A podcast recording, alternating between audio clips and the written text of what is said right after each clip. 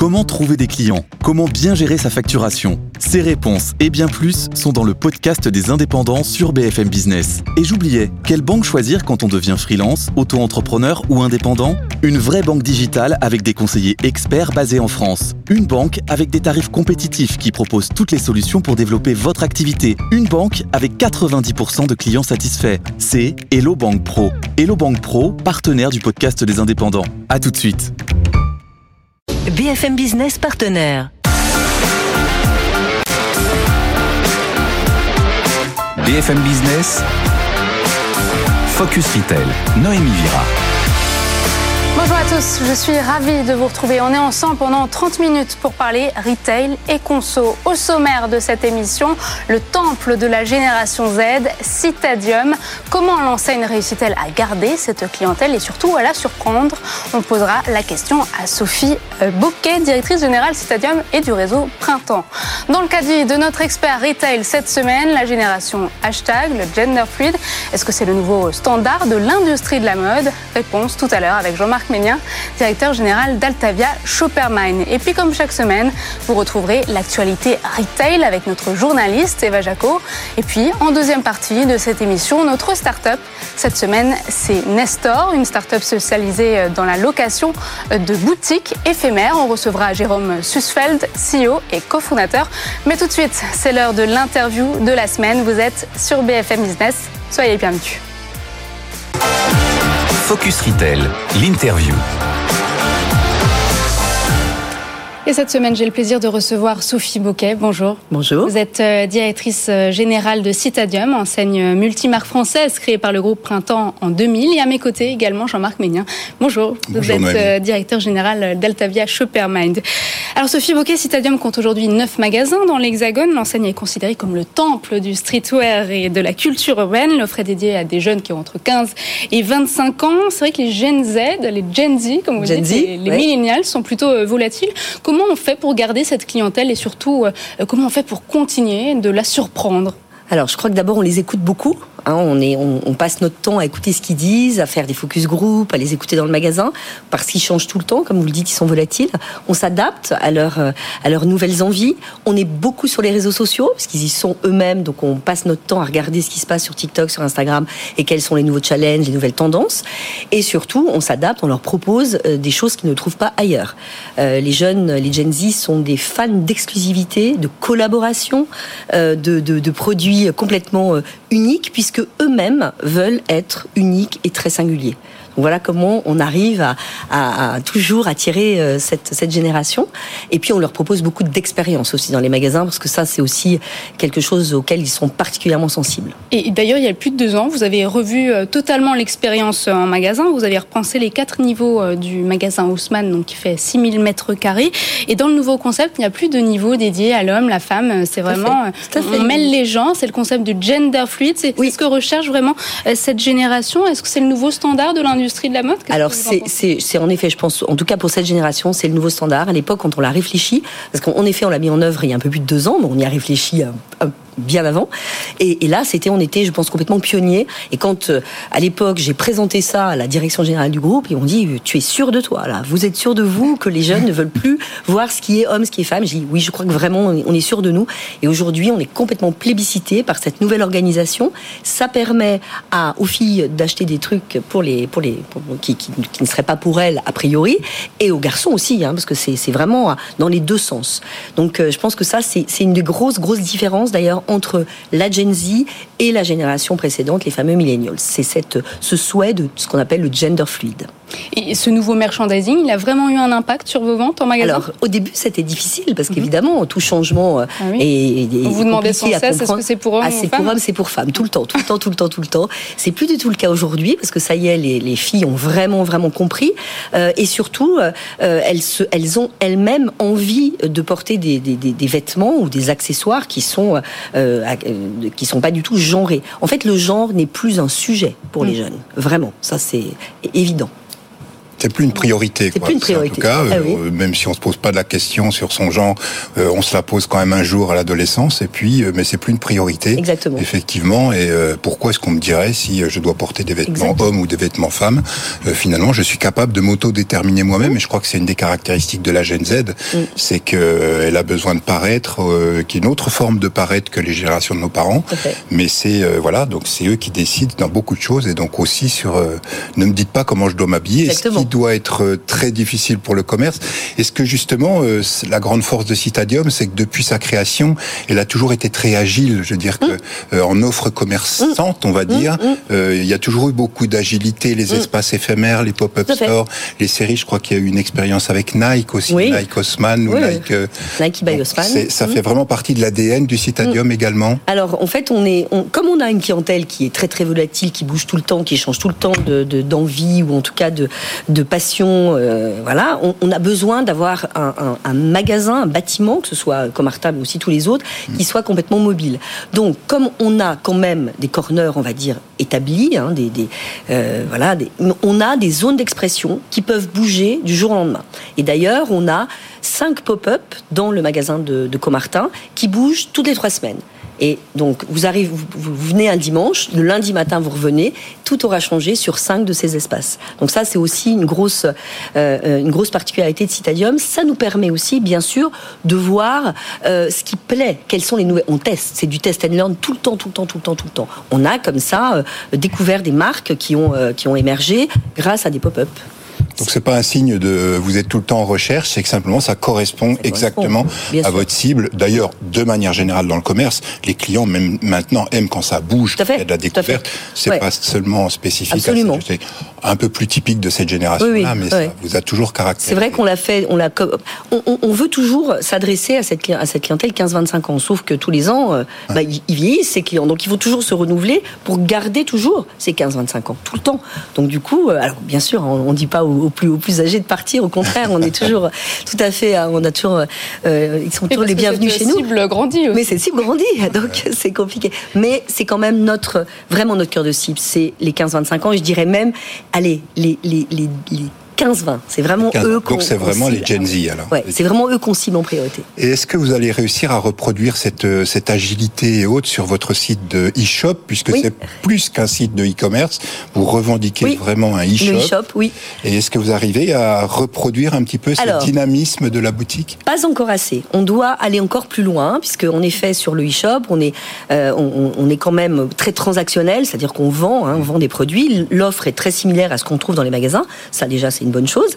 Mais on n'a pas suffisamment d'expérience, donc c'est quelque chose sur lequel on est en train de travailler. C'est comment être beaucoup plus en interaction entre le magasin et euh, le, le e-shop. Par exemple, on a un studio, un studio de musique hein, dans, le, dans le magasin de Comartin depuis deux ans, dans lequel viennent Vous avez même des espaces DJ ou Ouais, ouais, ouais. Ah, ben, on a des des vraies platines, on fait des émissions de radio, on fait, on a vraiment un vrai espace. Et ça, on réfléchit à comment le lier sur, entre le magasin et le e-shop, avoir des diffusions, du streaming, ce genre de choses. Ouais. C'est ça, il y a vraiment cette dimension euh, expérientielle, Oui. événementielle même. Oui. Et Citadium accélère aussi euh, sur euh, la seconde main, un espace vintage de 100 mètres carrés qui est implanté euh, depuis 2014. Donc vous avez travaillé avec des acteurs comme Tilt ou encore Ouais. Entremain qui chine et déniche des pièces. Est-ce que depuis vous avez agrandi cet espace Oui. et quelle importance accordez-vous Ah oui. à ça? Ah mais je- je- on- n'avait pas idée quand on a en effet commencé la seconde main en 2014. On était assez pionniers, hein, vraiment. Il y en avait pas. Il y avait bien sûr les friperies que vous connaissez tous, les petites friperies dans, dans certains endroits de, de quartier de Paris, mais il n'y avait pas de grands magasins qui avaient de la seconde main. hein. Aujourd'hui, vous savez par exemple le printemps a un magnifique espace de, de seconde main de luxe hein, qui s'appelle le, le, le 7e ciel, qui est splendide. Mais à l'époque, c'était très très c'était très très peu fréquent. Donc quand on a ouvert cet espace, on n'imaginait pas qu'un jour on n'aurait plus de fast fashion du tout et qu'on l'a quelque part, on la remplacerait par de la seconde main, par du vintage. Alors il y a, il y a vintage et vintage. Il y a ce qu'on appelle vintage friperie, donc qui sont euh, des pièces, euh, en effet, à des prix euh, tout à fait abordables, euh, qu'on peut. Et puis il y a ce qu'on appelle les archives, le vraiment le, le vintage premium, où là on va trouver euh, des pièces qui sont euh, de marque, euh, euh, soit de marque streetwear premium, soit de même de marque de luxe. Et ça, cette génération-là, elle est de plus en plus intéressée par le vintage, l'archive, et pas par le, le vintage comme on l'a connu euh, il, y a, il y a quelques années dans les friperies. Ça, c'est une vraie différence aussi par rapport à, aux générations précédentes. Vous venez de parler de l'espace de seconde main au sein du printemps. Oui. On a l'impression que vous vous inspirez quand même euh, du printemps parce que vous proposez aussi des corners de plus en plus grands, des sortes de, de mini flash- flagships pour les marques, euh, Levi's, Oui. Puma ou encore Oui. euh, Nike. Ça, c'est- Alors, on, on s'inspire, bah forcément, on est dans le même groupe, donc on regarde. et puis moi, je travaille pour les deux, donc euh, je- d'autant plus, euh, je m'inspire d'autant plus. Mais, mais je pense qu'on s'auto-inspire, hein, c'est-à-dire qu'il y a plein de choses. En tout cas, la façon de traiter la génération Z, de, de, de, de s'adresser à la génération Z de printemps, regarde beaucoup ce que fait Citadium. Et en effet, sur toute la partie, on va dire, l'expression des marques au sein de nos magasins, euh, on s'inspire évi- évidemment beaucoup du printemps, puisque c'est, ils sont, ils sont tout à fait leaders dans, dans, dans le- dans l'expression des, marques au sein de, au sein de leur magasin. Alors le principe de Citadium, c'est euh, de trouver euh, un objet, un vêtement qu'on ne trouve pas ailleurs. C'est quoi la tendance euh, en ce moment? Est-ce que Alors la tendance en ce moment, et c'est la fin de l'hiver, c'est tout ce qui est outdoor, montagne. Alors c'est vraiment incroyable. Attention, hein, c'est pas, c'est pas. euh, il fait pas très froid à Paris. Euh, il fait pas très froid, mais c'est toute cette tendance de, de, de, de marques qui étaient des marques d'outdoor et qui ont été encore une fois récupérées par cette génération, par la Gen Z, pour euh, euh, les rendre streetwear. Et il y a de plus en plus en fait un- un- un- une liaison entre le sport, le sport performance, là on parle de, on parle de l'escalade, de l'alpinisme, hein, et le, le, le streetwear. Ça peut être le foot, ça peut être le football américain, ça peut être euh, la NBA. On voit bien que le basket, les, les, les jeunes sont fans de basket et qui portent comme ça des maillots de basket dans la, dans la rue. Euh, donc il y a vraiment, un, il n'y a jamais eu autant, je trouve, de lien entre le sport et le streetwear. Et en ce moment, c'est le, c'est la tendance de, de l'alpinisme et de L'outdoor. De, de l'outdoor, exactement. le, ce qu'on appelle le, le glamping, Voilà, c'est-à-dire le camping exactement. glamour euh, chez ceux qui pratiquent le ça. camping, mais donc il influence aussi Exactement, euh, ouais. les jeunes. Et, et alors là, complètement unisexe. Hein. Vraiment, ça, c'est des, des, des, des looks hein, qui sont, euh, qui peuvent être portés à la fois par les garçons et les filles. Du, du glamping gender fluid, on va dire ça comme Yes, ça. voilà, du glamping, du glamping Pour la les, Gen Z, pour les voilà. Gen Z. C'est bon, total look. Merci beaucoup Sophie Bocage. Je rappelle que vous êtes directrice générale de Citadium et du réseau Printemps. On passe tout de suite au journal du retail. On vous retrouve tout à l'heure Jean-Marc. Merci. Focus Retail, le journal du retail. Bonjour Eva. Bonjour Noémie. Et on commence avec le secteur de l'habillement. Koukaï, Camailleux, André, André c'est l'hécatombe des marques de prêt-à-porter. La liste ne cesse de s'allonger. Et la marque de chaussures, San Marina, ferme définitivement ses portes. Oui, la nouvelle est tombée. À cette semaine, les 163 magasins de l'enseigne ferment leurs portes. 660 employés qui sont licenciés. Une liquidation qui survient alors que la marque avait été placée en redressement judiciaire à l'automne dernier. Fragilisée par la pandémie du Covid, San Marina a vu son chiffre d'affaires dégringoler depuis 2015, passant de 127 à 83 millions d'euros en 2020, des pertes s'élevant à 11 millions d'euros en 2021. Inquiétude aussi du côté de la marque Gap France, détenue par Michel Oyon. L'enseigne suspend euh, son activité e-commerce de façon euh, momentanée. Oui, la marque a suspendu euh, la totalité de ses activités e-commerce en France. Un message annoncé sur le site internet de l'enseigne qui incite les clients à aller faire euh, leur shopping euh, directement en boutique. Suite à cette nouvelle, les salariés de Gap France ont exercé un droit d'alerte économique. Une cessation de paiement serait en cours de préparation par Patrick Puy, le directeur général de GoSport, euh, qui a racheté Gap en janvier. Gap, qui possède huit magasins à Paris, va fermer également sa boutique historique, euh, avenue de- des Ternes, dans le 17e arrondissement. Hermione People and Brand serait à la recherche de repreneurs pour euh, GoSport et Gap France, et il serait attendu jusqu'au enfin, jusqu'au 10 mars pro- prochain. Voilà la chute de l'empire commercial de Michel Ohaillon. Et puis du côté d'Instagram, c'est la fin du live shopping. Oui, à partir du 16 mars, Instagram cessera ses activités euh, de live shopping. Alors concrètement, il ne sera plus possible de taguer euh, des produits euh, dans les live streams. Fin octobre, Meta avait également stoppé cette fonctionnalité chez Facebook. Le social, le social commerce, très populaire en, Chine, l'est beaucoup moins en Europe et aux États-Unis où il ne représente que euh, 5%. Meta souhaite se concentrer sur la publicité qui représente euh, 97% de ses revenus. Et puis on termine avec euh, Zalando qui annonce supprimer plusieurs centaines de postes dans le monde. Oui, en raison d'une conjoncture économique compliquée, le géant du e-commerce devrait supprimer des postes auprès de nombreuses divisions, dont les hauts niveaux de direction. Le groupe aux 50 millions euh, de clients actifs emploie 17 000 personnes. En cause ici, le secteur de la tech freiné par l'inflation, les pénuries et la hausse des taux d'intérêt. En revanche, euh, les salariés des centres de logistique, du service à la clientèle et dans les magasins ne seront pas impactés. Merci Eva Jaco. Dans un instant, on passe au focus. Focus Retail, le focus retour avec notre expert du retail, Jean-Marc Mignin, directeur général d'Altavia Shoppermine. Jean-Marc, êtes-vous un GOAT? Faites-vous partie de la génération euh, hashtag? Alors, je peux être un GOAT, puisque les GOATs sont euh, vraiment ceux qui sont euh, fans de la streetwear. Je ne peux malheureusement pas être un hashtag, hashtag puisque c'est la dénomination qu'on donne maintenant à la Gen Z, voilà, puisqu'elle se caractérise par le fait qu'elles sont principalement mobile first et elles sont réseaux sociaux. Donc, l'influence n'est plus seulement les marques et les enseignes, voire de moins en moins les marques et les enseignes, mais ils vont chercher leur influence sur les réseaux sociaux et sur tous ces hashtags qui représentent des, des, des ballons euh, énormes d'inspiration, puisqu'ils aiment grappiller à travers tous les différents courants. Et, sur quel réseau en particulier? Ça reste les réseaux traditionnels, YouTube et surtout TikTok. On va dire que YouTube, c'est la musique, c'est euh, toute cette euh, inspiration, on va dire un peu plus de la musique et du spectacle, alors que TikTok est vraiment dans la mode et dans la mode au quotidien, puisque c'est une génération qui est un peu comme nos parents et grands-parents, mais différemment, aime bien paraître. Le premier contact d'un Gen Z avec un autre Gen Z ou avec une population, c'est très très important parce qu'ils ont l'impression de ne pas être écoutés. Donc du coup, euh, un Gen Z aime bien se, se marquer. Attention aux âmes sensibles, les Gen Z peuvent aller très loin dans leur look. C'est ça, il n'y a pas de tabou. Et autre élément très important qu'on vient de voir avec l'enseigne Citadium, c'est le gender free, qu'on appelle aussi gender blur. Là, on sort de la pensée binaire traditionnelle. Voilà, c'est la première génération, on, a, on, peut le dire vraiment, même par rapport aux millénials, qui, pour qui le genre n'est pas une priorité. Ça ne veut pas dire que ça n'est pas une question, ça ne veut pas dire qu'on se questionne est-ce que je suis un homme, est-ce que je suis une femme et tout. La question c'est après tout, euh, ce produit me plaît, je vais pas savoir si c'est un produit réservé masculin ou féminin. Euh, donc clairement, le commerce doit complètement s'adapter. L'expérience de Sophie Bocquet avec Citadium, et on en a d'autres, par exemple avec American Eagles, euh, American Eagles aux États-Unis, euh, Selfridges avec ou Selfridges, euh, à, Londres, tout à fait.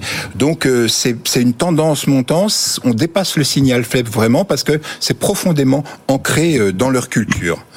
Et puis la première règle du streetwear, ah, c'est La première règle du streetwear, et on, ça explique pourquoi on les voit tous avec des, des, sacs de, de chaussures, c'est back from the bottom. C'est-à-dire qu'en fait, le look d'un Gen Z commence toujours par les sneakers et, pas par les casquettes. Pas par la casquette. Merci beaucoup Jean-Marc Ménien, directeur général d'Atavia Shopperman. On passe tout de suite à la start-up de la semaine qui est spécialisée dans la location de boutiques éphémères. Focus Retail, le pitch de la start-up. Cette semaine, notre start-up, c'est Nestor. On reçoit Jérôme Susfeld. Bonjour. Vous êtes euh, cofondateur et CEO de cette start-up qui est donc spécialisée euh, dans le pop-up euh, sous forme de, laboratoire. Euh, votre mission, c'est de rendre le retail plus agile par ce pop-up store. Expliquez-nous comment. Bonjour, bah déjà merci de m'accueillir et, merci de m'accueillir sur euh, cette thématique du commerce de demain. Euh, avant de parler de pop-up store, on a vu bah, malheureusement en effet des, des, nouvelles qui sont pas forcément très bonnes avec pas mal de fermetures. Et tout le monde en ce moment se dit que le retail est en crise. Et en fait, nous, on est convaincus que le, le lieu euh, a une existence et même est essentiel dans le commerce. Et, et que le retail n'est pas forcément en crise, qui se transforme, que beaucoup d'acteurs euh, sont amenés à évoluer. Et justement, en fait, donc nous, on, notre, notre mission, c'est de réenchanter le commerce centre-ville et d'utiliser les boutiques et les pop-up stores pour permettre à des marques d'être plus agiles, de tester des nouvelles choses et finalement d'évoluer. Donc, euh, on... ça vous permettait à ces marques, ces jeunes DNVB, de ne pas prendre de risques et, et, de tester des concepts innovants en créant donc euh, un lien entre les marques et, et les propriétaires immobiliers, c'est ça? Exactement. Alors nous, on, ne travaille pas uniquement avec les DNVB. Aujourd'hui, on travaille même avec toutes les typologies d'acteurs. Mais en effet, ça fait quand même, c'est clairement une, une, une grosse partie de notre cible. Euh, nous, on a un réseau de boutiques. Aujourd'hui, on a plus de 23 boutiques. On a eu 200 clients, par exemple, en 2022. Et en fait, sur ces 23 boutiques, on, on, on, les a de façon permanente et les marques viennent sur des périodes qui peuvent aller d'une semaine à plusieurs mois pour tester des nouvelles choses. Et, euh, et donc du coup, en fait, ce qui est, ce qui est intéressant, c'est que nous, on va aller vraiment apporter de l'agilité, permettre un test. Donc on est quatre fois plus rapide, grosso modo, pour tester euh, pour une marque. On permet aussi aux marques d'aller plus loin, parce qu'on a mis des outils de mesure de performance dans l'intégralité de nos boutiques. Et donc on, on fait parler le lieu, on, on, leur agrège un certain nombre de données pour permettre de faire évoluer le concept et d'aller plus loin. Et, et donc on, on, vraiment on met le lieu au cœur de la stratégie des marques pour leur permettre de, de se développer, de trouver le bon équilibre de temps en temps, notamment pour les DNVB, entre web et digital, et travailler un parcours d'achat de façon globale et pas en séparant les deux. Donc admettons, je suis une jeune marque, je souhaite tester un concept pendant plusieurs semaines. Combien va me coûter cette solution? Ah, Donc euh, c'est compliqué de répondre à cette question parce que ça va vraiment dépendre de plusieurs choses, à la fois donc de la durée. Mm -hmm. euh, si, si, vous venez pendant une semaine ou pendant plusieurs mois, ça va pas être la, la, la même chose. Le coût à la semaine. Peut-être que vous avez une fourchette de prix? Ouais, je vais vous en donner une, mais euh, mais euh, mais et, et ça va aussi dépendre de la période. Et ça, c'est important de le dire.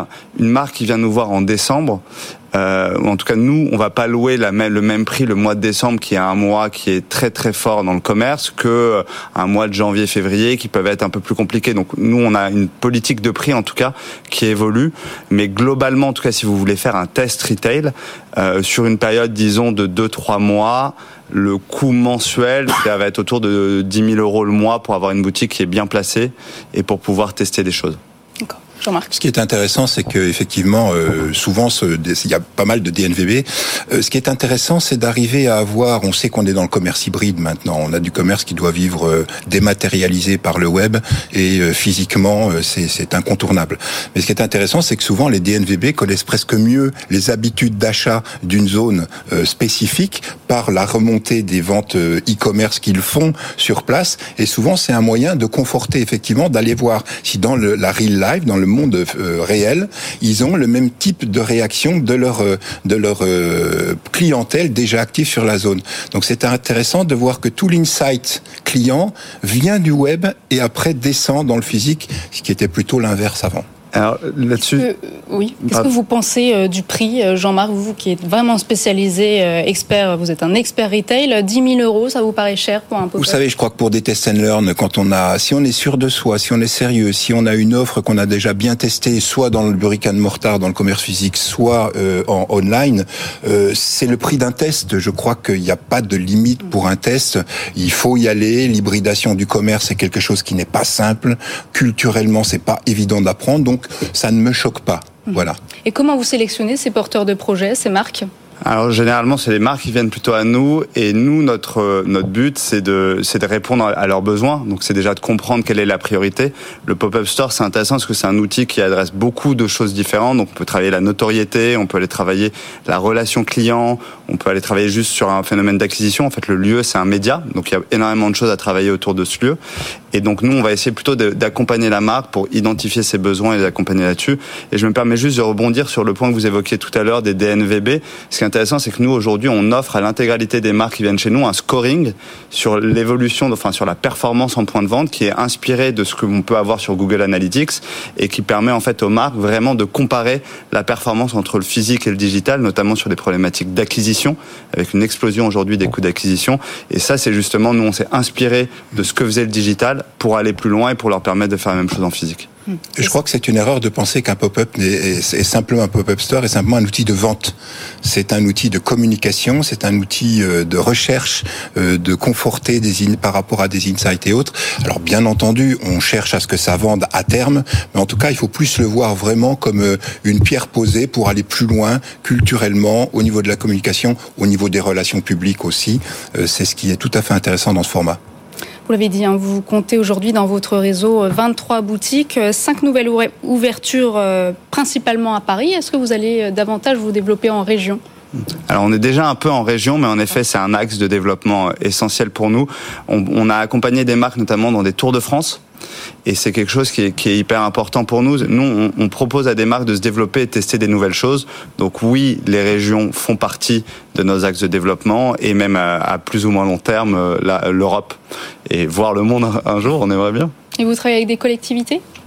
On travaille avec des collectivités euh, encore trop peu. On aimerait le faire plus, notamment euh, en fait aujourd'hui on a tout un pool de marques avec lesquelles on a l'habitude de, de, travailler. Et l'idée pour nous c'est de pouvoir euh, justement leur permettre de prendre des risques, de tester des nouvelles choses, d'être agile. Et donc on aimerait faire bénéficier de, de, de tout ce savoir-faire à des collectivités qui ont comme principale problématique de réenchanter leur centre-ville. Voilà, donc comment rendre le retail plus agile grâce au pop-up store. Merci beaucoup Jérôme Susfeld. Je rappelle que vous êtes cofondateur et CEO de Nestor. On passe tout de suite au chiffre de la semaine. Focus Retail, le chiffre de la semaine. Consommer de seconde main, est-ce forcément mieux Si l'achat d'occasion est plébiscité par les Français qui veulent faire des économies en protégeant l'environnement, des chercheurs mettent en garde la seconde main favorise la surconsommation. Oui, alors euh, le chiffre du mois, c'est 67 euros par mois. C'est le, revenu, enfin le, panier moyen, on va dire, la somme moyenne reconnue en France et par foyer euh, par mois sur la revente de produits d'occasion. Alors ça va du jeu vidéo aux, aux habits, bien entendu, on connaît. Euh, la moyenne européenne est à 77 euros. Parce qui est intéressant de constater, c'est que par contre, ce panier moyen de 67 euros passe à 103 euros sur les 18-35 ans. Alors effectivement, on pourrait se dire que c'est plutôt un réflexe. Euh, pardon? Plutôt contradictoire pour cette. Euh, oui, ceci dit, euh, les, les Gen Z ou les millennials ont plutôt intérêt. C'est plutôt en nombre, c'est-à-dire si ce panier est important, c'est parce qu'ils achètent plusieurs fois par mois plutôt qu'une seule. Mais ce qui est un peu contradictoire, c'est justement ce que vous dites et, et ce que je viens d'affirmer, c'est que on pourrait penser que c'est pour consommer moins, mais malheureusement c'est pour consommer mieux, plus. Euh, consommer mieux pour l'environnement et autres, bien entendu, c'est intégré, mais c'est pas seulement ça. On s'aperçoit qu'en fait, euh, on a une bonne partie des secondes mains qui sont achetées pour racheter derrière d'autres produits de seconde main ou pas de seconde main. Donc finalement, on tombe dans un cercle qui n'est pas si vertueux que ça, c'est-à-dire qu'on le fait par frénésie d'achat et bien entendu, comme c'est moins cher euh, et, et, et que c'est des belles marques et des produits euh, tout à fait euh, euh, portable, c'est un petit peu inquiétant. Donc on se retrouve avec un syndrome qu'on appelle la polyphasie cognitive, voilà, ou le syndrome de l'élastique, c'est-à-dire que cette génération est capable de descendre dans la rue pour défendre le climat et autres. C'est aussi celle qui a tendance à surconsommer dès que le produit est moins cher, qu'il soit d'occasion ou alors qu'il soit sur des fast fashion type Shine et autres. Voilà, donc la polyphasie cognitive, on peut aussi dire la boulimie d'achat, c'est plus simple. Quelque part, oui, tout à fait. merci beaucoup. Je rappelle que vous êtes euh, directeur général d'Eltavia Shoppermind. C'est la fin de cette émission. Merci de nous avoir suivis. On se retrouve la semaine prochaine, même heure, même endroit. À très vite et je vous dis à lundi dans Good Morning Business. Focus Retail, la distribution de demain s'invente aujourd'hui.